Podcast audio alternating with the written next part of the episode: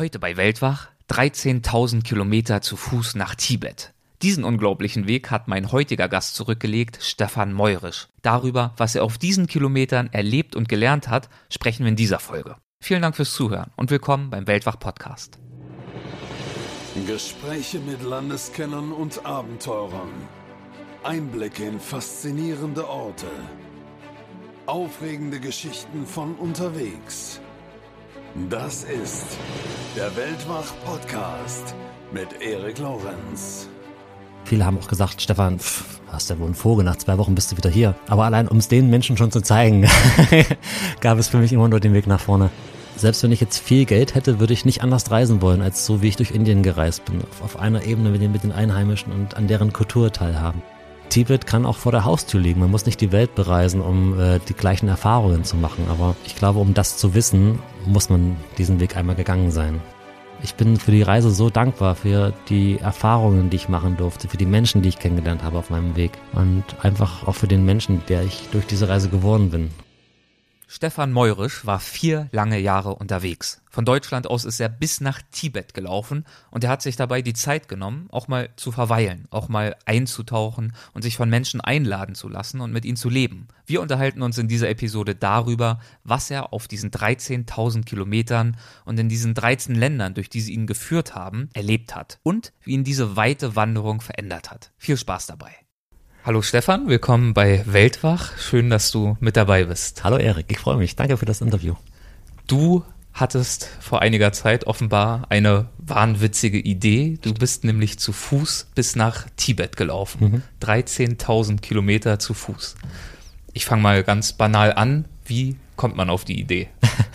Ja, also ich bin nicht eines Morgens aufgewacht und habe gesagt, wow, das, das ist es, ja, äh, 13.000 Kilometer ohne Geld ähm, zu Fuß mit so einem schweren Rucksack, auf geht's. Nein, also das ist ganz langsam entstanden, die Idee. Ich bin 2009 den Jakobsweg gegangen in Spanien und das hat mir echt gut gefallen, so nah an der Kultur zu sein, durch das Land zu ziehen, von einem kleinen Dorf zum nächsten, größten ab, äh, größtenteils fernab von Städten und so dich an der Kultur dran zu sein. Und ich habe schon gemerkt, je näher ich Santiago gekommen bin, umso kürzer sind meine Tagesetappen geworden, weil ich wollte nicht ankommen. Ich wollte, dass das ewig so weitergeht. Aber ich musste natürlich irgendwann wieder zurück nach Deutschland. Aber die Idee mit dem Wandern hat mich nicht mehr so richtig losgelassen. Ich wollte andere Länder auch zu Fuß bereisen. Und dann war Tibet immer mal ein Ziel gewesen. Allerdings war es 2009 gerade gar nicht möglich, nach Tibet einzureisen, weil im Jahr zuvor gab es die Olympischen Spiele in China und da gab es eine große Free Tibet-Kampagne. Das hat den Chinesen gar nicht gepasst und daraufhin gab es einen Einreisestopp für Touristen. Dachte ich mir, gut, okay, geht gerade nicht.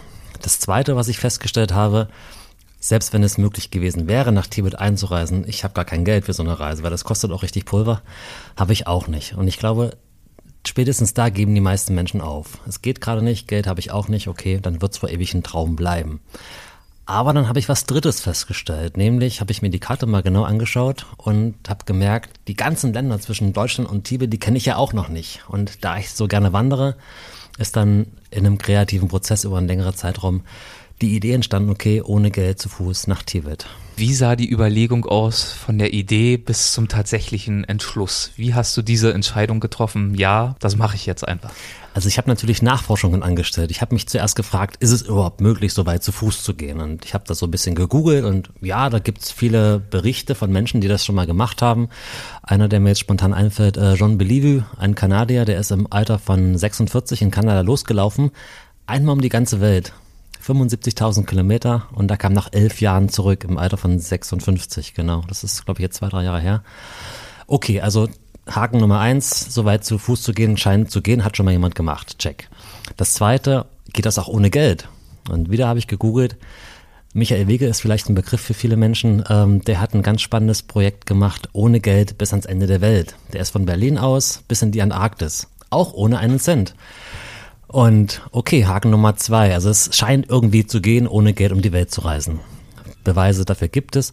Ob das nur bei mir auch funktioniert, pf, keine Ahnung, aber es ist schon mal nicht mehr ganz unmöglich. Und dann habe ich mich dann einfach mal dazu durchgerungen, okay, um dann wirklich loszuziehen, musste ich ja dann in Deutschland erstmal ganz schön viele Sachen loslassen. Ich habe meinen Job gekündigt, ich habe meine Wohnung aufgelöst, alles verschenkt, was ich da noch hatte.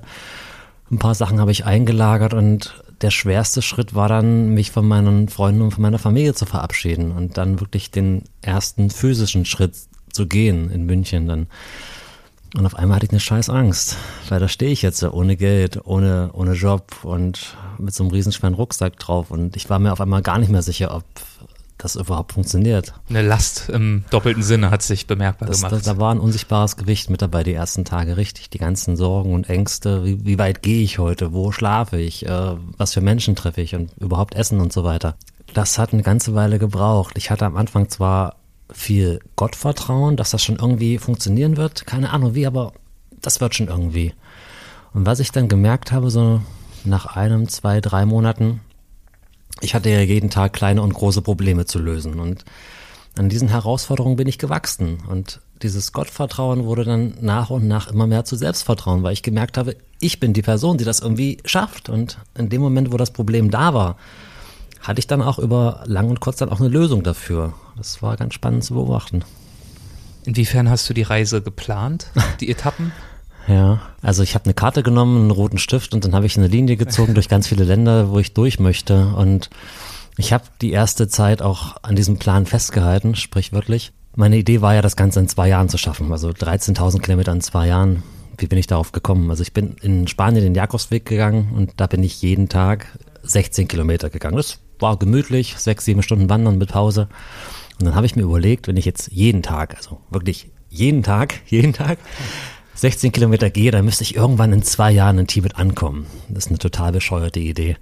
Spätestens in Rumänien ist das nicht mehr aufgegangen, weil die Menschen einfach so gastfreundschaftlich waren und gesagt haben, Stefan, ähm, ruh dich aus, bleib ruhig zwei, drei Tage und wenn du soweit bist, dann gehst du weiter. Und am Anfang habe ich wirklich damit gekämpft, habe hab die, an, äh, die Einladungen abgelehnt, weil ich ja gesagt habe, nee, ich muss weiter, ich will ja in zwei Jahren in Tibet ankommen und ich muss heute wieder 16 Kilometer. Aber die Einladungen hörten nicht auf und das wurde dann später in Bulgarien, in der Türkei immer mehr. Und dann habe ich mich einfach darum, dazu durchgerungen, dann diese Einladung auch anzunehmen und gesagt, ach, wisst ihr was, ich mache die Reise nur einmal und ich mache es jetzt für mich. Und ob die jetzt dann zwei Jahre oder drei oder dann letztendlich vier Jahre gedauert hat, ich habe von diesem Plan mehr und mehr abgelassen, das Ganze in zwei Jahren zu schaffen. Und ich habe dann angefangen, die Reise zu genießen. Du hast quasi der Gefahr widerstanden, an deiner eigenen Reise nur vorbeizurennen. Ja, mir war es dann, je länger ich unterwegs war, umso wichtiger war mir das Unterwegssein, wie auch in, in Spanien damals. Ich wollte gar nicht ankommen, ich wollte einfach nur so lange wie möglich unterwegs sein, weil jeden Tag habe ich nette Menschen kennengelernt, tolle Orte besucht und für mich war das Reisen immer wichtiger und die Menschen im Mittelpunkt. Nochmal ganz kurz zu der Ideenfindung, als du wirklich konkreter über diese Idee nachgedacht hast. Was mhm. war es da, was du dir davon in erster Linie erhofft hast, von dieser Reise? Hm. So große Erwartungen oder Hoffnungen hatte ich gar nicht. Also meine Idee war ja wirklich ähm, zwei Jahre, das war eine sehr anstrengende Zeit, jede Nacht im Zelt und ohne Geld. Ist also, ob das überhaupt funktioniert. Viele haben auch gesagt, Stefan, pff, hast ja wohl einen Vogel, nach zwei Wochen bist du wieder hier. Aber allein um es den Menschen schon zu zeigen, gab es für mich immer nur den Weg nach vorne. Nein, also wirklich Hoffnung, Hoffnungen oder Erwartungen. Ich war neugierig auf die Länder und auf die Menschen. Warum zu Fuß? Warum nicht? Bei so einer Distanz wäre es ja auch naheliegend, zum Beispiel mit dem Fahrrad, wo oh. man das Gepäck schön verteilen kann, die Last. Ja, ich mag nicht Fahrradfahren. Nee, also Fahrradfahren ist nicht meine Disziplin. Da schaust du die ganze Zeit so nach unten. Also gerade bei Straßen wie in Rumänien zum Beispiel, wo die Qualität nicht mehr so gut ist von der Straße. Du kannst, ist jetzt meine Meinung, äh, du kannst gar nicht so die, die schöne Natur so genießen, weil du halt nur auf die nächsten zwei, drei Meter äh, vor dich schaust, dass du dann nicht in irgendeinen Schlagloch fährst. Und ich mag das Wandern einfach deswegen, weil es so schön langsam ist, so meditativ und ja, du kannst auch nicht weglaufen. ähm, ganz oft bin ich halt irgendwie in ein Dorf angekommen mit meinem riesen Rucksack und ich sehe aus wie so ein Außerirdischer. Also ich bin selber schon sehr groß, 1,88 Meter und dann noch dieser Rucksack, der nochmal über mich drüber geht. Die Menschen haben gedacht, ich komme vom anderen Stern. Und wie ich dann in so einem Dorf angekommen bin, dann konnte ich bis drei zählen. Dann kamen die Leute auf mich zu und wo kommst du her und wie und hast du dich verlaufen? Du willst doch bestimmt in die Stadt. Und ich sage, nein, ich will genau hier hin. Aber warum? Hier gibt's doch nichts. Und ich sage, genau deswegen bin ich hier. Ja, und dann wurde ich halt bei den Menschen aufgenommen und ich war dann wirklich Teil der Familie. Ich konnte die Kultur so hautnah kennenlernen. Klar ist es schön, wenn du irgendwo in einem Restaurant sitzt und dir was aus der Karte da raussuchst, aber als ich da in der Familie aufgenommen wurde jedes Mal und dann die Mama in der Küche war und was gekocht hat und ich war mit den Männern, war ich draußen im Wald, hab Holz gehackt fürs äh, Brennholz. Ich war so in der Familie integriert, als wäre ich schon ewig ein Freund der Familie. Das sowas kann man in keinem Reisebüro buchen. Das war das Schöne, was ich halt auch erfahren wollte. Ich wollte nicht mit Geld reisen und mich in irgendeinem Gästezimmer oder in einem Hotel einbarrikadieren. Ich wollte wirklich nah an den Menschen sein und das habe ich gefunden. Du hast gerade deinen Rucksack erwähnt, der über deinen doch schon auch hohen Kopf hinausgeragt hat. Wie kann ich mir den Rucksack vorstellen? Ähm, 75 plus 25 Liter, soweit die äußeren Abmaße, das Ganze dann 30 Kilo schwer. 30 Kilo. Und, genau, und es gibt so ein schönes Video von dem Tag, wo ich losgelaufen bin in München, wo ich den dann wirklich dann mal hochhebe und äh, mich hat's wirklich fast wieder umgehauen. Also es war nicht leicht und ähm, genau, also in diesem Video, wo ich wirklich am ersten Tag losgehe, da togte ich ganz schön und es hat zwei, drei Wochen gedauert, bis ich mich so langsam an das Gewicht gewöhnt habe, weil die Knochen und die Muskeln waren ja noch gar nicht da, um dieses schwere Gewicht zu stemmen. Hattest du Wanderstöcke? Nein, ich habe mir dann selber welche gesucht ähm, in der Natur und die dann so ein bisschen fertig bearbeitet für mich. Also die helfen tatsächlich, um äh, gerade zu gehen. Essentiell finde ich bei dem Gewicht, würde ich ohne gar nicht äh, mehr als eine halbe Stunde vorankommen, glaube ich. Ja. Das ist dann, der, der Vortrieb kommt bei mir dann wirklich vor allem aus den Armen und die Beine schaffen es gerade so vielleicht mich halbwegs aufrecht zu halten. Also ich war ja nicht auf der Flucht, also ich bin ähm, teilweise nur, ich wurde dann später immer langsamer und manchmal bin ich nur fünf oder sechs Kilometer gegangen und bis zum nächsten Dorf, dann gab es einen Tee und man saß zusammen und dann gab es noch einen Tee und dann gab es Mittagessen und dann die Frage, ja, wie weit willst du denn heute noch gehen? Ich sage, weiß ich nicht, keine Ahnung, ja, dann bleib doch hier. Und wenn sie das gut angefühlt hat, wenn die Menschen nett waren, dann habe ich gesagt, ja, gerne. Weil ich hatte ja keinen Plan. Ich musste nicht sagen, oh, jetzt muss ich aber weiter, weil ich habe ja da in sechs, sieben Kilometer was reserviert. Nein, also wenn ich die Familie nett fand, dann habe ich solche Einladungen dann später immer öfter angenommen. Du hast vorhin gesagt, dass du nachvollziehbarerweise mit einem etwas angespannten Gefühl aufgebrochen bist, weil du ja nicht wusstest, in was begebe ich mich da rein und auch natürlich ein Stück weit der Abschiedsschmerz aus deiner Lebenssituation, aus deinem Umfeld. Mhm. Wie lange hat es gedauert, bis du wirklich in die Reise reingefunden hast? Das erste Jahr war noch sehr schwierig. Das ganze erste Jahr. Das ist natürlich eine lange also, Zeit. Also schon bis, also ich erinnere mich an das erste Weihnachten, da war ich dann irgendwo in der Türkei und in der Türkei wird Weihnachten nun mal gar nicht gefeiert. Das ist halt äh, ein islamisch geprägtes Land. Und dann saß ich dann irgendwo in einem Dorf und klar hatte ich Leute um mich herum, aber es war halt ein, ein Tag wie jeder andere. Und da habe ich das dann schon so ein bisschen vermisst und auch Heimweh gehabt. Und es gab immer mal wieder solche Tage. Ja, es war halt nicht vier Jahre Sonnenschein und alles gut, aber wenn halt irgendwie ein paar wirklich Scheißtage dabei waren, dann habe ich irgendwann wieder eine nette Familie kennengelernt. Dann wusste ich, okay, das lohnt sich. Und es ist wie in jedem Leben. Jeder hat mal einen guten Tag und einen blöden Tag. Und so war es bei mir auf der Reise genauso. Es hat sich wirklich abgewechselt. Ja, also ich bin ja auch vor nichts weggelaufen. Also ich hatte in München schon ein sehr gutes Leben und ich war ja nicht auf der Flucht, äh, bin vor nichts weg. Ich kenne, ich habe viele Menschen kennengelernt auf der Reise, die auch schon sehr lange unterwegs waren, aber die haben dann nach sechs, sieben Monaten gesagt, oh, jetzt reicht's mir, aber so dieses Reisen ist zwar schön, aber pff, ja, ich kehre jetzt wieder nach Hause. Und das waren meistens die Menschen, wie ich rausgefunden habe, die auch mit ihrem Leben vorher nicht zufrieden waren, die irgendwie einen blöden Job hatten und dann gesagt hat, ja, wenn ich endlich mal auf Weltreise bin, dann wird alles besser. Und nein, weil die Menschen nehmen sich ja mit auf die Reise. Und du kannst vor dir selber nicht fliehen. Und es gibt eine schöne Geschichte, darf ich die ganz kurz erzählen. Ähm, also es ist wirklich eine Geschichte. Jetzt nicht meine Geschichte, sondern ähm, da sitzt ein älterer Herr auf einer Bank vor den Toren der Stadt. Und dann kommt ein Mann daher, fröhlichen Mutes und sagt, äh, alter Mann, bitte sag mir doch, wie sind die Menschen in dieser Stadt, in die ich jetzt hineinlaufen will? Und der Mann schaut ihn an und fragt ihn, hm, wie waren denn die Menschen in der Stadt, wo du gerade hergekommen bist? Und dann sagt er, oh, die waren wundervoll. Wir hatten tolle Feste und eine richtig gute Zeit. Ich wurde sehr gut aufgenommen. Ach, das war wirklich wunderbar. Schaut ihn der Mann an, grinst und sagt, Geh durch dieses Tor, solche Menschen wirst du auch in dieser Stadt finden. Viel Spaß. Zwei, drei Stunden später kommt ein anderer Mann daher, bisschen weniger gut gelaunt und sagt auch, junger Mann, ähm, oder erzähl mir doch bitte, wie sind die Menschen hier in dieser Stadt? Und wieder stellt er dieselbe Frage. Sag mir doch mal, wie waren die Menschen in der Stadt, wo du hergekommen bist? Ah, die waren furchtbar. Also die haben mich be betrogen und äh, fast hätte mich jemand ausgeraubt und ich hatte Kämpfe und er schaut ihn wieder an und sagt, ja, dann geh durch dieses Tor. Ich befürchte, solche Menschen wirst du auch in dieser Stadt treffen.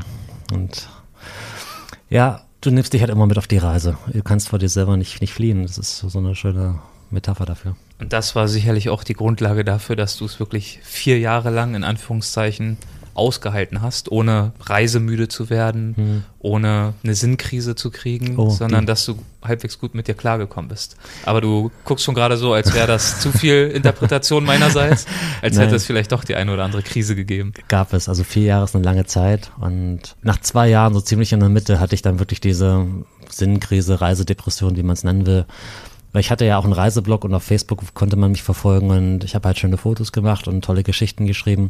Viele Menschen haben mich beneidet darum und sagen, ach Stefan, diese tollen Orte, was du da alles erlebst, wunderschön, ich wünschte, ich könnte mit dir tauschen. Aber wenn man etwas lange genug macht, dann wird das zur Gewohnheit. Und irgendwie war ich nach zwei Jahren in dem Reisen so drin, ich habe die schönen Sachen gar nicht mehr so wahrgenommen. Es ist, ja, blödes Wort, aber es ist irgendwie so selbstverständlich geworden. Wieder eine Familie, wieder eingeladen. Es war traumhaft schön, aber ich konnte es gar nicht mehr so schätzen wie in den ersten Tagen der Reise. Und dann war es mal wieder gut. Ich habe dann äh, wirklich Pause gemacht, längere Zeit. Drei Monate war ich an einem Ort, habe einen Job angenommen als Sprachlehrer, habe Englisch und Deutsch unterrichtet ähm, habe mir ein Zimmer gemietet und hatte für drei Monate mal ein ganz normales Leben, einen festen Arbeitsplatz, eine Wohnung, wo ich zurückkehren konnte, habe mir einen Freundeskreis aufgebaut.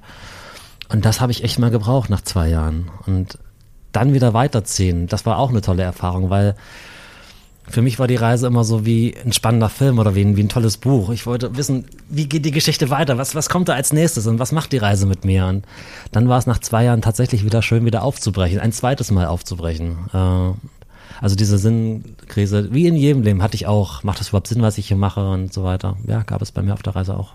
Du hattest gerade erwähnt, dass du ein ganzes Jahr mehr oder weniger gebraucht hast, um in die Reise reinzufinden und sie wirklich genießen zu können. Was ist nach diesem Jahr passiert? Langsamer Übergang äh, des Empfindens oder gab es da irgendeinen bestimmten Moment, irgendeine bestimmte Begegnung, wo sozusagen der Schalter umgekippt wurde? Es war ein sehr langsamer Werdegang. Also schon allein nach zwei Wochen, wo ich zwei Wochen unterwegs war, da habe ich mir gedacht, wow, ähm, zwei Wochen ist so der, der Urlaub, den die meisten Menschen haben und jetzt wäre der Punkt, wo man eigentlich wieder umdreht und zurückgeht und ich gehe aber einfach weiter und das war so, so ein kleiner Bewusstseinsmoment. Und dann halt, ja, ich hatte auch noch eine Freundin gehabt in München zu der Zeit, wo ich losgezogen bin. Und wie führt man so eine Fernbeziehung, bei der man sich wortwörtlich immer weiter voneinander entfernt? Und es hat dann nicht lange gedauert. Äh, Im August haben wir uns dann getrennt. Äh, ganz romantisch über Skype. Nein, aber das war okay. Und das hat bei beiden gepasst, weil ich wollte nicht, dass sie auf mich wartet, weil ich eben nicht mehr wusste, wie lange die Reise dauern wird. Und eben auch, was macht so eine Reise mit mir? Weil ich erlebe halt andere Dinge als die Dinge, die sie in München erlebt. Und ob man dann noch zusammenpasst, wenn man dann nach zwei, drei, vier Jahren wieder zusammenkommt, das wussten wir nicht. Und hätte klappen können, hätte nicht klappen können. Von daher wollten wir beide nicht aufeinander warten.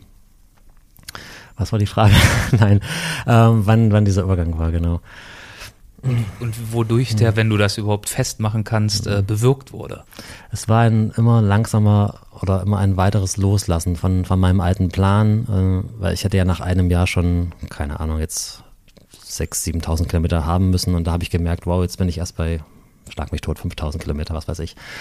Und ähm, da habe ich schon gemerkt, okay, also das wird jetzt, mit zwei Jahren wird das knapp und ganz ehrlich, drauf geschissen. Ähm, ich genieße die Reise jetzt und solange wie sie dauert, dauert sie halt und immer ein, ein langsam werden, das Hineinfallen in die Reise und das habe ich halt auch gemerkt, dieses Vertrauen einfach. Jedes Mal, wenn ich ja in ein neues Land gekommen bin, habe ich ja die Menschen nicht verstanden. Ich habe sie angeguckt und äh, sie haben irgendwas erzählt, aber ich habe ja nichts verstanden. Ja, und dann kamen halt Leute auf mich zu, haben gesagt, ja, komm mit, du kannst heute bei uns schlafen und am Anfang so, äh, da passt was nicht, keine Ahnung. Nee, lieber mal nicht. Äh, aber nach und nach habe ich dann halt eben diese Einladung angenommen und einfach mal mich drauf eingelassen und mal gucken, was da passiert. Und es waren die tollsten Begegnungen. Klar habe ich sie nicht verstanden, aber sie haben mich dann im Dorf rumgeführt und haben mich dann ähm, ja, anderen Leuten vorgestellt, die ich auch nicht kannte. Ich auch nicht dann, verstanden hast. Die ich auch nicht verstanden habe, genau. Aber ich war halt wirklich dann so ein bisschen der Stolz. Guck mal hier, ein deutscher Tourist bei uns äh, wohnt da und ähm, ich wurde so warmherzig aufgenommen jedes Mal. Es war einfach schön zu sehen. Und was ich zurückgeben konnte, war halt meine Geschichte. Also ich habe viele Fotos gemacht und am Abend saßen wir dann halt zusammen und dann blieb der Fernseher eben aus und Ich werde es nie vergessen, wo ich Oftmals mal Oftmals konnten die Gastgeber sicherlich auch Englisch, dann konntet ihr euch eben doch verständigen, ne? in Dörfern weniger, in, in Städten ja, da sprechen viele Menschen Englisch, ähm, sei es jetzt Teheran oder in Indien sowieso, aber in den großen Städten, Istanbul und so weiter, da spricht wirklich jeder fast Englisch. Ja, klar. Aber in den Dörfern, ja, hat es halt eine Weile gebraucht, bis ich äh, die Sprache des Landes einigermaßen konnte, dass ich mich verstehen konnte. Und was ich dann halt gemacht habe, wie ich schon gerade gesagt habe, ich habe meine Fotos gezeigt und so ein bisschen versucht äh, zu vermitteln, was ich auf meiner Reise erlebt habe. Und ich werde es nie vergessen, wo ich in Anatolien mal saß, in einem winzig kleinen Dorf, nicht weit von Antalya entfernt. Da zeige ich so Bilder. Und ähm, dann sagt eine Frau zu mir, ähm, du, das ist doch hier Antalya. Und ich sage, ja, kennst du doch, ist doch jetzt nur 150 Kilometer entfernt. Da sagt sie, nee, äh, war ich noch nie gewesen. Ja, weil die Familien einfach ähm, erstens die Zeit und das Geld nicht haben äh, zum Reisen. Sie sind halt so mit ihrer Landwirtschaft beschäftigt und so konnte ich dann durch meine Bilder und durch meine Geschichten deren Land so ein bisschen näher bringen, ihr eigenes Land. Äh, das war halt das, was ich zurückgeben konnte. Das war ein sehr schönes Erlebnis. Du hast jetzt schon mehrfach die frappierende Gastfreundschaft angesprochen. Gibt es ansonsten eine, eine Gastgeberfamilie, an die du dich besonders gern zurückerinnerst oder die dich besonders beeindruckt hat? Also eine Familie selber nicht, aber ein Land. Und am meisten beeindruckt hat mich Rumänien. Folgendes ist, ich hatte wirklich eine Riesenangst vor Rumänien. Warum? Weil vor meiner Reise haben mich ja Freunde und Familie gefragt, Stefan, sag mal so, äh, München, Tibet, durch welche Länder willst du so durchziehen? Und ich sag so, ja, Deutschland, Österreich, Slowakei, Ungarn, Rumänien. Rumänien, also du, du bist ja wohl wahnsinnig, ja, du kannst doch nicht durch Rumänien ziehen, da gibt's doch wilde Hunde und Zigeuner und garantiert wirst du da ausgeraubt und also nur mit Glück kommst du da lebend wieder raus. Und ich war ja noch nie in Rumänien und jetzt habe ich halt nur ähm, diese negative Meinung über dieses Land gehört. Und mit dieser Angst bin ich eben in das Land rein, aber vom ersten Tag an habe ich so viele Menschen dort ja, kennengelernt, die mich offenherzig aufgenommen haben. Und ich weiß bis heute nicht, wie diese schlechte Meinung über dieses Land zustande kommt, wo das herkommt. Ich hatte wirklich, ich war drei Monate in Rumänien, ein wunderbares Land mit super schönen Menschen. Und ich habe halt auch in dem Land dann Menschen gefragt, sag mal, habt ihr eine Idee, warum man über euch so negativ redet? Sagen sie auch, nein, du, keine Ahnung, aber dein nächstes Land ist ja Bulgarien, ne? Ich sage, ja, richtig, oh, da musst du aufpassen, ja. Also, dann haben mich die Rumänen vor den Bulgaren gewarnt und die Bulgarer vor den Türken und so weiter und so weiter. Und ja, ich weiß nicht, also was ich davon mitgenommen habe, einfach, dass man sich seine eigene Meinung über ein Land bilden muss. Weil wie ich schon vorhin gesagt habe, jeder nimmt sich ja selber mit in das Land. Und die Erfahrung eines Menschen, die mag so gewesen sein, aber wenn ihr dann in das Land reingeht, macht ihr vielleicht ganz andere Erfahrungen. Du hast gerade schon angefangen, die Route aufzuzählen. Wie ging es nach Rumänien weiter? Nach Rumänien kam dann Bulgarien, die Türkei, dann ein kleiner Schlenker über Georgien und Armenien, durch den Iran, über Pakistan drüber weg, das war mir dann doch zu gefährlich. Ähm, dann in Indien ging es weiter, durch Nepal und dann nach Tibet. Georgien ist ja auch ein Land, was sehr viel gelobt wird momentan. Ich ja. höre es zumindest immer wieder als der kommende oder vielleicht auch jetzt schon aktuelle Geheimtipp. Mhm. Wie hast kann, du das wahrgenommen? Kann ich bestätigen. Also ähm, ich wünschte, ich könnte Russisch. In Georgien wird äh, sehr viel Russisch gesprochen. Ähm, irre nette Menschen, super schöne Landschaft und ja, was ihr aber braucht, ist eine starke Leber. Es gibt halt wirklich viel zu trinken. Und mein Problem war einfach, dass ich vorher anderthalb Jahre in der Türkei war, wo kaum Alkohol getrunken wird, nur Tee größtenteils. Und auf einmal komme ich in ein Land, Georgien, wo halt schon früh um acht Uhr getrunken wird. Und jedes Mal, wenn ich durch ein Dorf gehen wollte, dann hieß es schon, ah, komm her und hier setz dich hin und wir trinken was. Und das, was eben in der Türkei der Tee ist, ist dann halt in Georgien dann der klare Schnaps. Und das verträgt sich nicht sehr gut mit Laufen. Also ich bin in den ersten, äh, den ersten Tagen in Georgien nicht sehr viel, ich bin nicht weit gekommen. Und ich hätte auch nicht wegrennen können, weil die hätten mich mit meinem Rucksack ja nach zwei Minuten wieder gehabt. Wie lange warst du im Iran? Drei Monate leider nur, weil das ist halt, im Iran ist ein Problem aufgetaucht, was ich bis dato nicht hatte. Bis dato konnte ich mich in jedem Land so lange aufhalten, wie ich das wollte. Und im Iran gibt es halt die Touristenregelung, dass man sich maximal 90 Tage aufhalten darf. Und da musste ich eine Entscheidung treffen die mir nicht leicht gefallen ist, ja. Ähm, ich habe mich dann davon gelöst, den ganzen Weg zu Fuß zu gehen. Denn mir war nicht wichtig zu beweisen, dass man eine lange Strecke zu Fuß zurücklegen kann. Das haben schon andere Leute vor mir gemacht. Mir war wichtig, das Land und die Leute kennenzulernen. Und deswegen dann die Entscheidung, ähm, davon Abstand zu nehmen, alles zu Fuß gehen zu wollen. Ich hätte es schaffen können. Ich hätte jeden Tag so 30, 35 Kilometer gehen müssen. Aber dann wäre ich komplett fertig am Abend irgendwo angekommen bei einer Familie, hätte gute Nacht gesagt und am nächsten Morgen hätte ich weitergehen müssen. Das wollte ich nicht, weil dann hätte ich das Land nicht kennengelernt. Und daher die Entscheidung eben dann auch ähm, mit dem Bus zu fahren, mit dem Zug oder per Anhalter. einfach um wieder bei einer an einem Ort anzukommen für ein, zwei, drei Tage und dann auch mal eine Woche dort zu bleiben, die Familie kennenzulernen, mit der Kultur zu leben und dann wieder weiterzuziehen. Das habe ich dann halt drei Monate lang gemacht und ich denke, das war eine gute Entscheidung, denn ich habe sehr, sehr gute Erfahrungen gemacht im Iran. Ich war letztes Jahr da, deswegen interessiert es mich ganz besonders. Wie war deine Route? Ich bin ähm, von Armenien dann rein ähm, über Tabriz nach Teheran, dann einmal gerade runter Gom, äh, Shiraz, über Yast, eine kurze Ecke, dann in die Wüste rein, dann weiter runter nach Esfahan. Esfahan war vor Shiraz, Entschuldigung. Äh, und dann einmal gerade runter bis Bandar Abbas. Welche Station ist dir da besonders im Gedächtnis geblieben? Teheran, leider als wieder Riesenstadt, äh, weil der, der größte Teil der Iraner lebt einfach in Teheran. Es ist ein Riesenland, aber die meisten Menschen leben in, äh, in Teheran. Und ja, Esfahan und Shiraz. Wobei ich sagen muss, Teheran deutlich schöner, als ich es erwartet habe. Ähm, zumindest dieser Stadtberg, ich weiß leider mhm, nicht ja. mehr, wie er heißt, ja. wo sich dann, ich war unabsichtlicherweise im Ramadan dort. Das heißt, ich bin angekommen und einen Tag später ging der Ramadan los und äh, unfassbar, wie man so schlecht vorbereitet sein kann. Aber ich wurde komplett davon überrascht und hatte dann dadurch aber die Freude, den, äh, Teheran im Ramadan zu erleben. Und das war eine ganz eigene Herausforderung und aber auch ein ganz anderer Lebensstil, den man dadurch äh, kennenlernen durfte, weil sich einfach der aktive Teil des Tages eben auf die Nacht verschiebt, wo dann die Leute auf die Berge gehen, Picknick machen, in die Stadtparks bevölkern, nachts um drei Badminton spielen und einfach eine ungeheure Lebensfreude ausstrahlen und einfach so viele Kontakte ich dort knüpfen konnte in dieser Zeit dass es eigentlich ein Geschenk war, so schlecht vorbereitet gewesen zu sein. Und mhm. deswegen habe ich auch zu Teheran sehr positive Assoziationen. Sehr schön, ja. Also ich habe ähnliche Erfahrungen gemacht. Ich war ja ähm, lange Zeit in der Türkei und auch diese drei Monate in, im Iran. Und da habe ich auch ein, zweimal Ramadan mitgemacht. Und die Sache ist ja, als Reisender darf man essen. Und ähm, ganz oft bin ich halt in Familien eingeladen worden und mir wurde dann halt wirklich Essen aufgetischt und ich war dann der Einzige, der gegessen hat und um mich herum waren zehn, zwölf Leute, die mich angeschaut haben und da bin ich sehr demütig geworden. Wobei ich im Iran gehört habe, dass auch dort die Ausländer eigentlich nicht unbedingt essen sollen und auch nicht essen dürfen. Also ich habe es mir auch mal gut gehen lassen. Ich habe an einem Buchprojekt gearbeitet und habe mich dann auch mal für drei Tage in einem Fünf-Sterne-Hotel eingecheckt in Shiraz und wollte dann mal wirklich, das war dort, wo ich dann überrascht worden war. Ich hatte ganz bewusst gesagt, so jetzt hier mal Spa und schön Cappuccino und ein bisschen was schreiben. Mhm und habe mich dort ins äh, Hotelcafé gesetzt und habe gesagt, ich habe jetzt mir den Staub abgeklopft, hatte meine Dusche, jetzt entspanne ich. Und dann kam der Kellner und hat mich informiert, nee, sorry, das ist jetzt hier nicht ganz so, wie du dir das vorstellst. Okay. Cappuccino gibt's nicht und zu essen auch nicht. Und das bleibt jetzt auch so. Ja.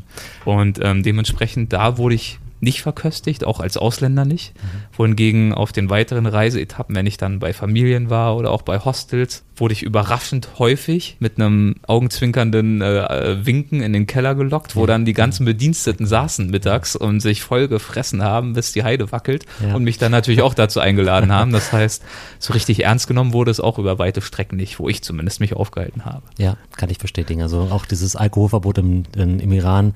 Also ich komme aus der DDR und da gab es auch einige Verbote und keine Westmusik und so weiter und ganz ehrlich, wenn die Sachen verboten sind, machen sie ja noch mehr Spaß und das wird im Iran ausgelebt. Also da gibt's ja diese zwei Leben. Einmal das öffentliche Leben, wo halt, keine Ahnung, die Kopfbedeckung wirklich genau sitzt und wo halt Alkohol, oh, auf keinen Fall. Aber da, wo Allah halt nichts sieht, äh, halt in den Kellern oder so weiter oder hinter verschlossener Tür, da kommen dann halt die Kopftücher runter, dann wird halt westliche Musik gehört und Alkohol getrunken und ja, das ist dann halt die andere Seite. Wie hast du Isfahan erlebt? sehr, sehr nette Menschen. Ähm, also auch viel Alkohol ist der, der, ah nee, das war Shiraz, Entschuldigung, Shiraz gibt's den guten Wein. Isfahan. Ja, also ich habe auch äh, bei Couch, Couchsurfing wieder übernachtet. Ähm, sehr offene, interessierte Menschen, weil die Medien sind ja auch äh, zensiert im Iran. Es gibt ja keinerlei so, äh, soziale Medien, YouTube, Facebook ist alles zensiert. Oder man kommt halt nur über drei Umwege, über einen VPN und so weiter rein. Und Touristen sind dann halt die Botschafter aus anderen Ländern. Sie bringen Nachrichten. Und ganz sofort, ich hatte über Couchsurfing angeschrieben, äh, eingeladen und dann halt die Fragen gestellt, ja, äh, wie ist es denn in Deutschland? Was hast du für einen Beruf und was verdienst du? Also das wurde wirklich gerade heraus, es wurde kein, kein Blatt vor den Mund genommen, es wurde alles gefragt, was die Leute irgendwie interessiert. Ich fand Isfahan eine der schönsten Städte, in denen ich jemals war. Ich, das, mhm. ich bin dort angekommen im Iran, also in Teheran gelandet, aber erste Station dann Isfahan erstmal Und ich bin dort, glaube ich, drei Tage von früh bis spät nur durchgewandert und mhm. habe gestaunt. Also da gibt es ja diesen wunderschönen, ich weiß gar nicht mehr, wie heißt der, der große Platz, der zweitgrößte Platz der Welt nach dem Tiananmen Square in ja, Peking. Diesem, ähm, ähm, nach dem heiligen Mensch, ja, ja, genau. der, der halt umbenannt wurde. Ja, aber liegt mir jetzt auch nur auf der Zunge, ja. aber mir auch nicht. Aber wunderschön, ne? Zu mhm. zwei Seiten von Moscheen ja. bestanden dann der Königspalast direkt, ja. dann der uralte Markt. Mhm. Dann schlendert dieser Fluss äh, durch die Stadt, wo die Brücken sich drüber spannen mit drei genau, Etagen, richtig. wo ja dann das ganze Nachtleben stattfindet genau, auf diesen genau. Brückenstufen. COC, äh, die, die Brücke mit den 33 Bögen. Sieht, genau. sieht, toll aus bei Nacht, ja. Ich, ich komme nicht auf den Namen von diesem Platz. Ja. Müssen wir gleich nochmal nachschlagen. Später kann man es Ja, genau, genau. Auf jeden Fall wunderschön. Und wenn man dort äh, ist, Isfahan auf jeden Fall ein Muss, meiner Meinung nach. Und ich wurde dort wirklich, ich werde jetzt nicht so viel von mir erzählen, aber nur um Isfahan wirklich mal hervorzuheben, jeden Tag bestimmt fünf bis zehn Mal eingeladen. Mhm. Also ich habe dort keine Mahlzeit allein eingenommen. Ich war dort nur unterwegs, habe mir irgendwelche Nachbarschaften zeigen lassen, wurde nach Hause eingeladen wurde, rumgefahren zu irgendwelchen ja. Touristenattraktionen, ja. was es auch sein mag. Man Beeindruckend. Auch, man wird auch kein Geld los im Iran, weil wenn man halt eingeladen wird, dann sehen sie das sogar als Beleidigung, wenn man dann selber zahlen möchte. Das ist ja. Wie ging es dann nach dem Iran weiter? Du hast es vorhin schon aufgeführt. Genau, also über Pakistan bin ich mhm. drüber weg. Ich bin dann direkt vom Iran ähm, nach Indien geflogen. Ob das jetzt eine gute Idee war, das erzähle ich in meinen Vorträgen. Es ist, ich dachte ja, jetzt bin ich schon über drei Jahre unterwegs und mir macht keiner mehr was vor. Ja, also Indien, pff, was soll da noch kommen? Aber ich wurde, ja, ist mir ein bisschen auf die, auf die Füße gefallen. Äh, ich war von Indien wirklich erschlagen, einfach. Kannst so, du, so, wenn, willst du es als Cliffhanger bestehen lassen? Hast du den Vortrag also, besucht oder worum ging es da im Groben? Was war die Herausforderung, die so unerwartet war? Ich weiß nicht, was ich mir vorgestellt hätte oder habe. Ich hatte halt so eine romantische Vorstellung von Indien, ja, so Bollywood und nach alles singt, alles tanzt, schön bunt und nein, also Indien ist laut, heiß, dreckig, es stinkt.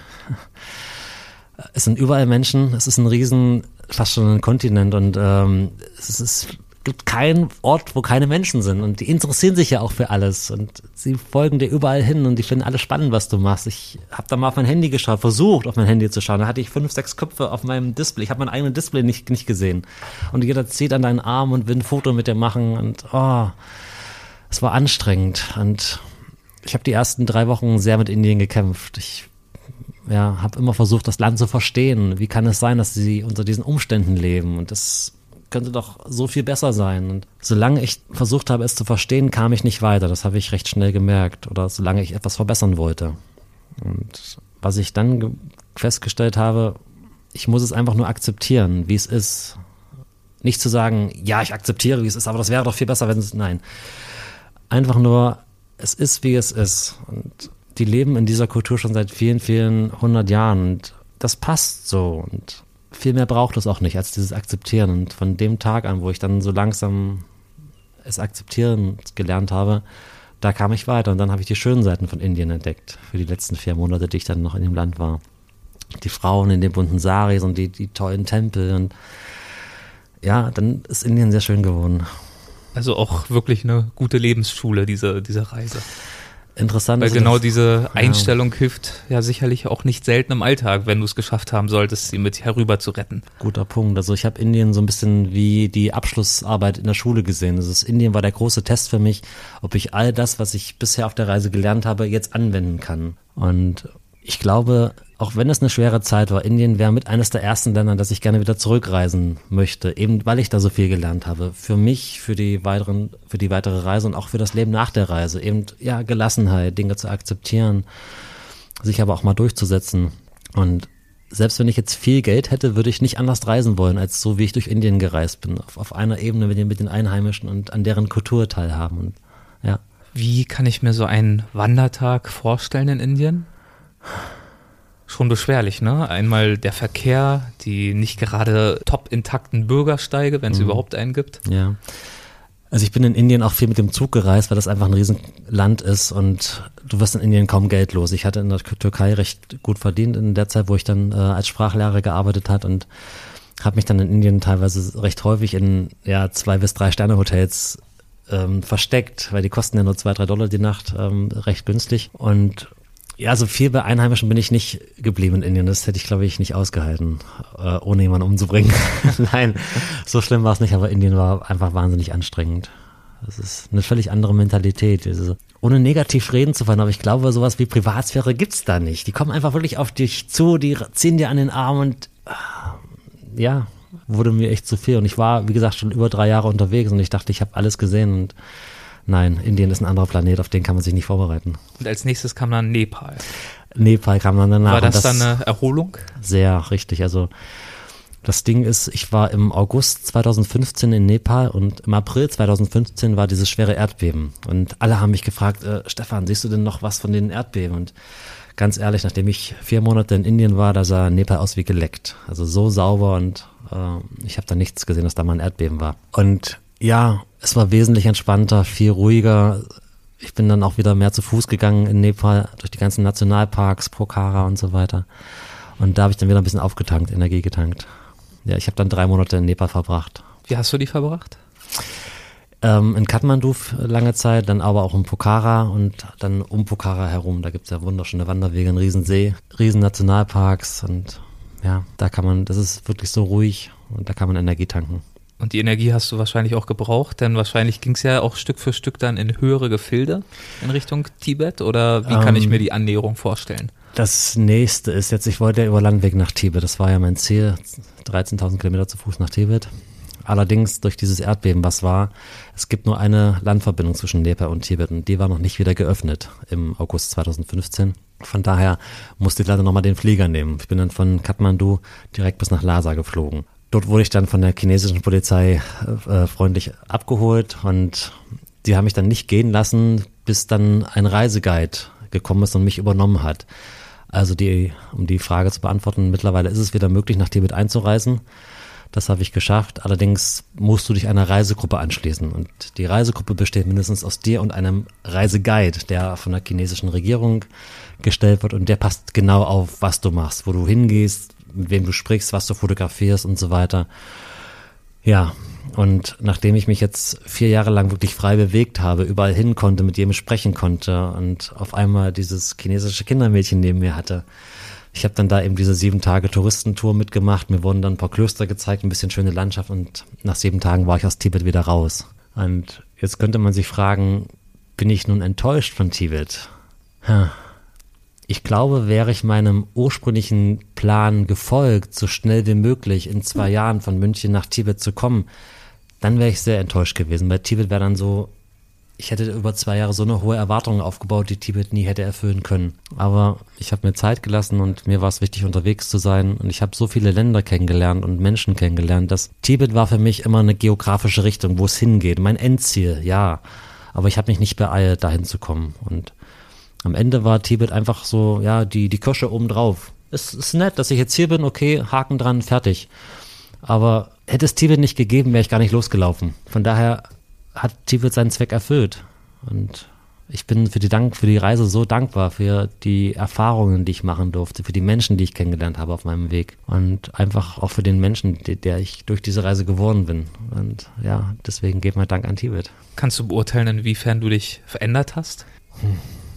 Also ich wünschte, du, du könntest mich kennen, also vor der Reise. Also ich war wirklich, ich war ein Milchbubi. Selbst 2009, als ich den Jakobsweg gegangen bin, äh, damit hättest du mich jagen können. Ein guter Freund von mir ist halt den, den Jakobsweg gegangen, er kam zurück und hat mir begeistert seine Geschichten erzählt und die Bilder gezeigt und ich habe mir sofort gedacht, wow, mache ich auf keinen Fall. Also ich bin noch nicht bekloppt hier durch Spanien 700 Kilometer mit so einem riesenschweren Rucksack hinten drauf. Ähm, ich war damals 26, 27 und nee, das war weit, weit außerhalb meiner Komfortzone.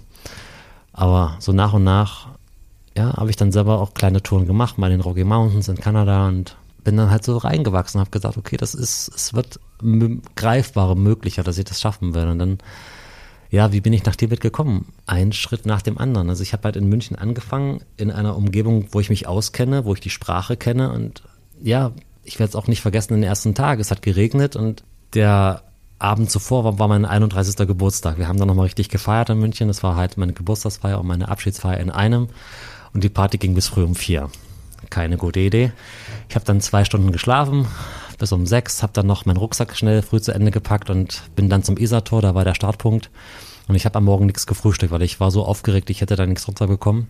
Und wo ich dann losgelaufen bin, so nach zehn Minuten, wo die Anspannung dann so ein bisschen abfällt, da meldet sich dann mein Magen äh, mit einem lauten Knurren und ja, Mist, ich habe jetzt kein Geld dabei, ne? Also tatsächlich, ich bin ohne Geld losgelaufen. Wirklich ohne Geld. Ohne Geld bin ich los in München. Und ja, was jetzt? Ich bin mit meinen Freunden, die mich so ein paar Meter begleitet haben aus München raus, bin ich in die erste Bäckerei hinein, die mir da über den Weg gelaufen ist und ich muss so schnell gesprochen haben und auch genuschelt noch und hab da meine Geschichte erzählt, dass ich, dass ich gerade vor zehn Minuten am, am Isartor losgelaufen bin und jetzt ohne Geld auf dem Weg nach Tibet bin. Und die hat mich wie, keine Ahnung, ein Auto angeguckt und hat mir eine Butterbrezel in die Hand gedrückt und hat gesagt, ja, schönen guten Weg und ähm, bis bald. Und das war meine erste Erfahrung mit dem Reisen ohne Geld. Und ja, Ziel des ersten Tages war Forst Inning, 30 Kilometer entfernt. War auch keine gute Idee mit dem schweren Rucksack hinten drauf. Mir kam, mir tat alles weh. Ich habe mich dann mit letzten, mit letzter Kraft ich in den einzigen Gasthof im, im Ort durchgekämpft und da die gleiche Geschichte. Ich gehe in den Gasthof rein und äh, frage nach dem Wirt. Und auch wieder erzähle ich dem meine Geschichte, dass ich heute Morgen in München losgelaufen bin ohne Geld und auf dem Weg nach Tibet. Und ohne lange zu überlegen, sagt er, ja, kein Problem, du kannst heute Nacht hier schlafen, wir essen dann gleich gemeinsam Abendbrot und morgen früh kannst du noch ein schönes Frühstück haben und dann, wenn du so, wenn du magst, dann ziehst du weiter. Und mir ist echt die Kinder darunter gefallen. Was? Ja, vielen Dank, aber warum machst du das? Und dann erzählt er mir seine Geschichte. Er wäre nämlich in seinem Leben auch gerne sehr viel gereist, aber er konnte es nie, weil sein Vater recht früh gestorben ist und dann musste er den Gasthof übernehmen und seitdem ist Reisen für ihn nie mehr möglich gewesen, nicht in dem großen Stil. Und er hat sich einfach so gefreut, dass ich da war, denn so ist er Teil von meiner Reise geworden. Und das erzählt er heute noch, dass da vor sechs, sieben Jahren jemand durchgezogen ist auf seinem Weg nach Tibet und er war die erste Station und ich bin ihm auf ewig dankbar, weil an dem Tag hat es geregnet und mir tat alles weh. Und ich glaube, hätte ich an dem Abend im Zelt schlafen müssen, vielleicht hätte ich dann schon nach, an dem Abend gesagt, scheiß drauf, ich brauche das alles nicht, ab nach Hause. Also ich bin ihm auf ewig dankbar. Wir sind auch noch, noch gut befreundet. Forst Inning ist ja jetzt nicht so weit von München entfernt. Und ja. Wie hat sich das in Tibet angefühlt, zu wissen, das war's jetzt? Hm. Es war nicht dieses, wow, endlich ja, geschafft. Nein, fast das Gegenteil, weil solange ich unterwegs war, war dieser Traum lebendig. Die Reise ging weiter. Das ist das Buch, die, die unendliche Geschichte. Und in dem Moment, wo ich dann angekommen bin, dann, hm, ich habe gelächelt, das weiß ich noch, und habe gesagt, okay, cool, das war's, ja. Und was jetzt? Weil ich habe ja auf der Reise gelernt, halt, wie man Geld verdient, wie ich Unterkunft finde. Und das ist eine Riesenfreiheit, die ich mit der aufgebaut habe, eine neue Komfortzone das Reisen nach vier Jahren. Und auf einmal steht mir die ganze Welt offen, weil ich hätte jetzt auch, keine Ahnung, weiter nach China gekonnt oder nach Australien, nach Neuseeland, hätte dann da Geld verdient und hätte weiterreisen können. Und diese Freiheit kann auch ein Riesenfluch sein. Wenn du, die ganze Welt steht dir auf einmal offen, du kannst überall hin. Und was jetzt? Ich bin dann tatsächlich erstmal nach Hause zurück, nach vier Jahren, wo ich dann meine Mama wieder gesehen habe auf meinem Vorträgen seht, seht ihr dann ein schönes Video, wie meine Mama, meine Mama mich dann nach vier Jahren wieder begrüßt. Deswegen lohnt es sich schon. Und ähm, ich habe es dann aber nicht lange zu Hause ausgehalten. Ich war dann drei Monate in Deutschland, weil ich einfach nichts mit mir anzufangen wusste. Ich habe die letzte Reise ja noch gar nicht richtig verarbeitet. Ist jetzt wieder Jammern auf hohem Niveau, aber ich war ja sehr oft bei den Familien und immer wenn ich eingeladen war, dann war ich der Mittelpunkt des Abends die Leute haben sich mit mir unterhalt, aber, unterhalten, aber ich hatte halt vier Jahre kaum Privatsphäre. Immer war ich im Mittelpunkt. Und deswegen hatte ich auch nie wirklich Zeit, die Reise mal für mich so ein bisschen zu reflektieren, zu verarbeiten. Und dann habe ich dann nach drei Monaten wieder gesagt, okay, ich ziehe nochmal los. Ich bin dann von zu Hause aus wieder nach Spanien gezogen, auf dem Jakobsweg. Nochmal zurück nach Santiago de Compostela, da wo ja alles anfing. Und auf dem Jakobsweg, da war ich einer von vielen Tausenden. Ja, der hat einen Rucksack hinten auf, mein Gott, der Pilger nach Santiago. Und da hatte ich dann mal Zeit für mich und erstmal zu verstehen, was ich die letzten vier Jahre da gemacht habe. Und die zweite Reise habe ich echt gebraucht, um die erste zu verarbeiten. Und warum hättest du das zu Hause nicht geschafft? Also viele Menschen sind dann auf mich zugekommen und oh Stefan, schön, dass du wieder da bist. Äh, und wie war's? Wie war's? Genau so.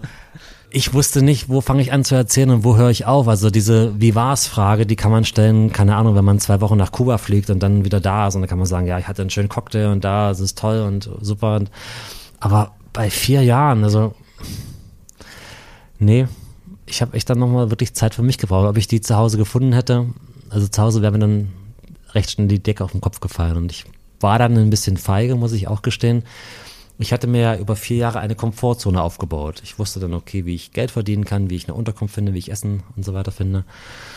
Und als ich dann wieder zu Hause war, bin ich dann wieder in diese Komfortzone zurück. Ich bin weitergereist, weil da kenne ich mich aus, da weiß ich, wie der Hase läuft und bin dann nochmal losgezogen.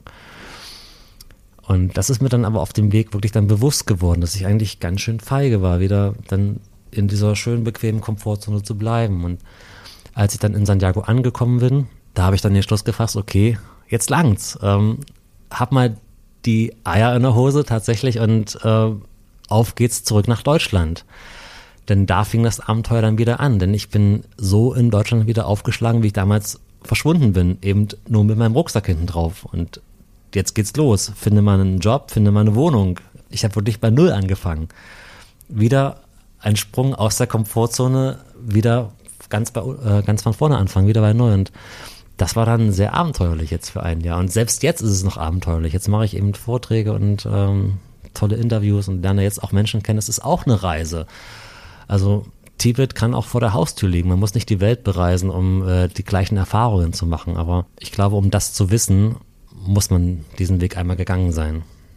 Das ist ein sehr schönes Schlusswort, wie ich finde. Ich würde aber gern, bevor wir uns gleich trennen oder vielleicht auch noch gemeinsam an die Weinbar gehen oder mhm. was es auch sein mag, noch die Halbsätze nachschieben. Das ist eine Rubrik, die haben wir in fast jeder Folge. Das heißt, ich gebe einen Halbsatz vor okay. und wir schauen, ob dir was einfällt und wenn ja, was. Kann ganz kurz sein ja. oder auch ein bisschen ausführlicher, ganz so, wie es dir in den Sinn kommt. Mhm. Ein intensives Leben zu führen bedeutet für mich. Hm.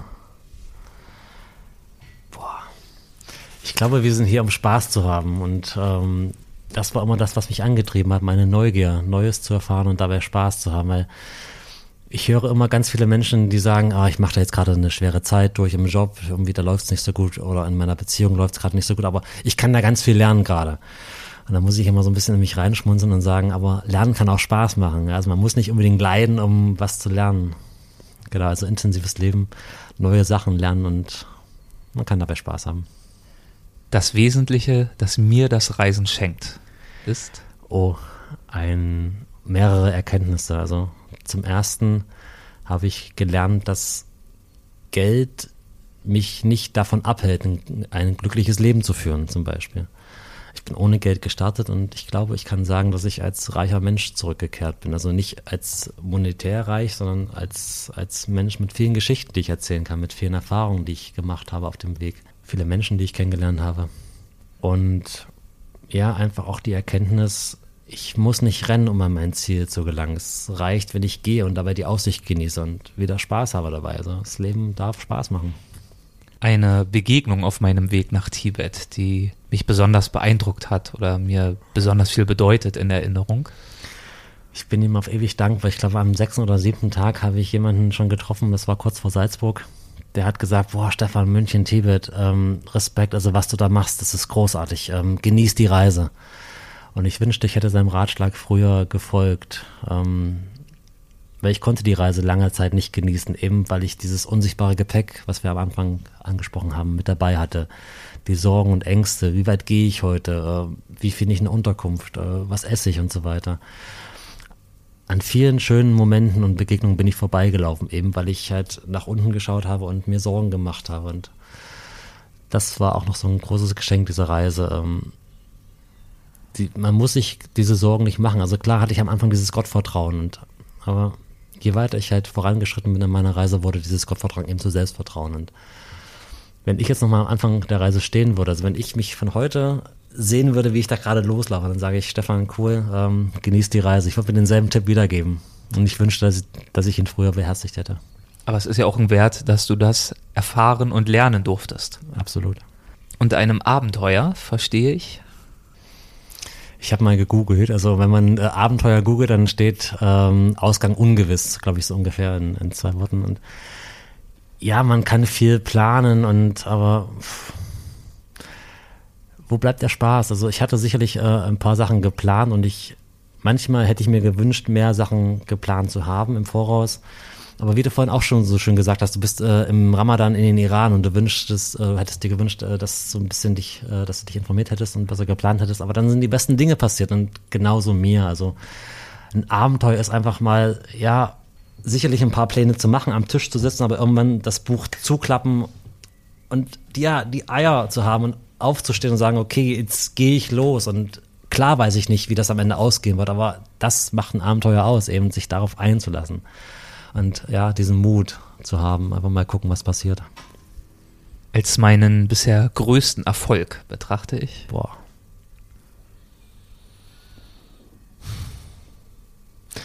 Ich glaube, das, was ich gerade gesagt habe, eben das Buch zuzuklappen und ähm, den ersten physischen Schritt zu machen. Denn am Tisch zu sitzen und ja, deinen Freunden und Familien zu erzählen, ja, ja, ich gehe nach Tibet und ohne Geld, ja, ja, mach mal. Und klar, das, die halten nicht alle für einen Spinner und für einen Riesenträumer. Und ja, dann sitzt du da halt und malst so ein paar lustige Striche durch die Landschaft und sagst, okay, da gehe ich lang und da gehe ich lang, aber irgendwann musst du halt eben vom Tisch hochstehen und losgehen. Und das war, glaube ich, der richtig schwere Schritt, dann zu sagen, okay, jetzt geht's los. Und das kann jetzt der Jakobsweg gewesen sein, 2009 schon, dass ich da mich entschieden habe, diesen Weg zu gehen. Oder jetzt wieder dann ähm, 2012, wo ich dann nach Tibet aufgebrochen bin. Oder auch den Mut gehabt habe, wieder dann zurückzukehren nach Deutschland. Und jedes Mal eben dieser erste Schritt, die, die wirkliche Handlung. Die Entscheidung ist schon mal gut, aber es dann auch durchzuziehen. Und dafür bin ich mir ewig dankbar, dass ich den Mut hatte, die Dinge wirklich dann auch zu machen und wenigstens anzufangen. Und ich habe es vorhin schon gesagt, selbst wenn ich nie in Tibet angekommen wäre, völlig egal. Tibet hat mir eine schöne Reise beschert und einfach nur das Aufbrechen, das ist das Wichtigste. Und selbst wenn ihr Tibet nie, oder wenn ihr euer Tibet, das kann für jeden was anderes sein, wenn ihr euer Ziel nie erreicht, allein schon die Erfahrung, die ihr auf dem Weg dorthin macht, auf eurem Ziel, das ist jetzt so, so, ein Kalenderspruch, ich weiß, aber es ist so wahr. Einfach nur durch dieses Losgehen. Und klar werden da tausend Sachen schief gehen, aber die Erfahrungen, die ihr da macht, die helfen euch dann wieder bei der nächsten Sache und losgehen, den ersten richtig physischen Schritt machen und handeln. Das ist das Wichtigste. Und ja, das ist, glaube ich, mein Erfolg, dass ich diesen ersten physischen Schritt schon ein paar Mal gemacht habe. Inwiefern die Begegnungen für dich wertvoll und intensiv waren, das haben wir schon besprochen.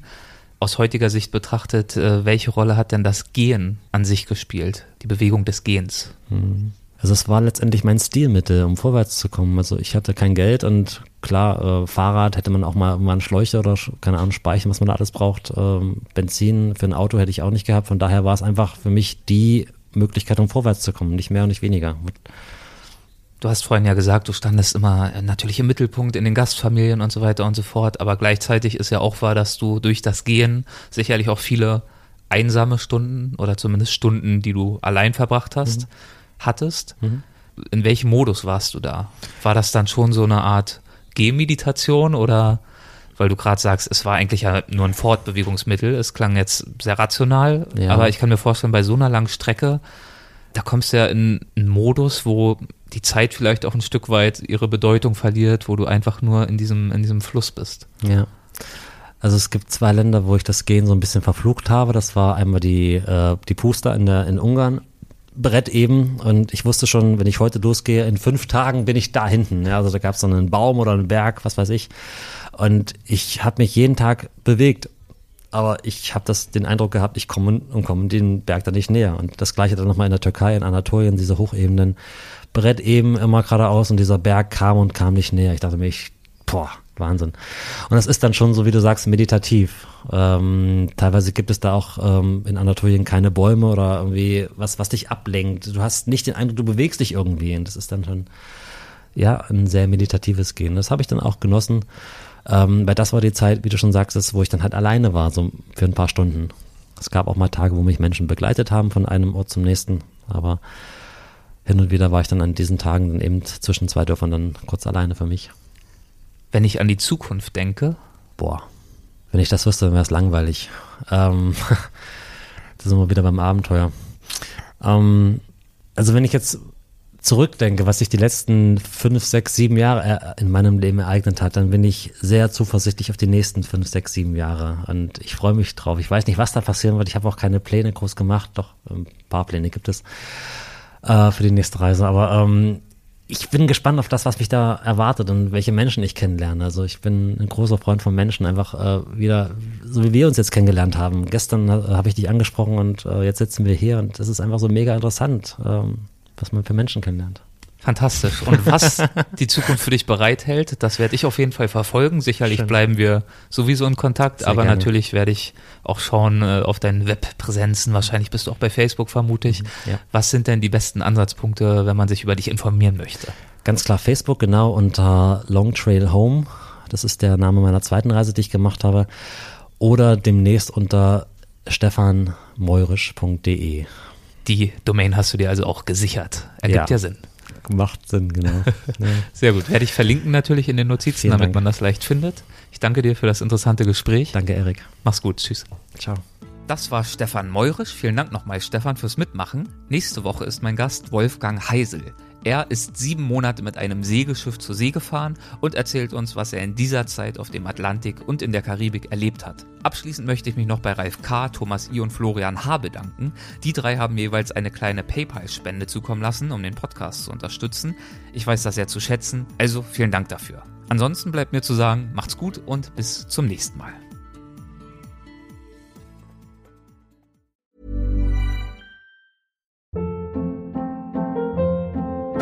Hold up. What was that? Boring. No flavor. That was as bad as those leftovers you ate all week. Kiki Palmer here, and it's time to say hello to something fresh and guilt-free. Hello Fresh. Jazz up dinner with pecan-crusted chicken or garlic butter shrimp scampi. Now that's music to my mouth. Hello Fresh. Let's get this dinner party started. Discover all the delicious possibilities at hellofresh.com.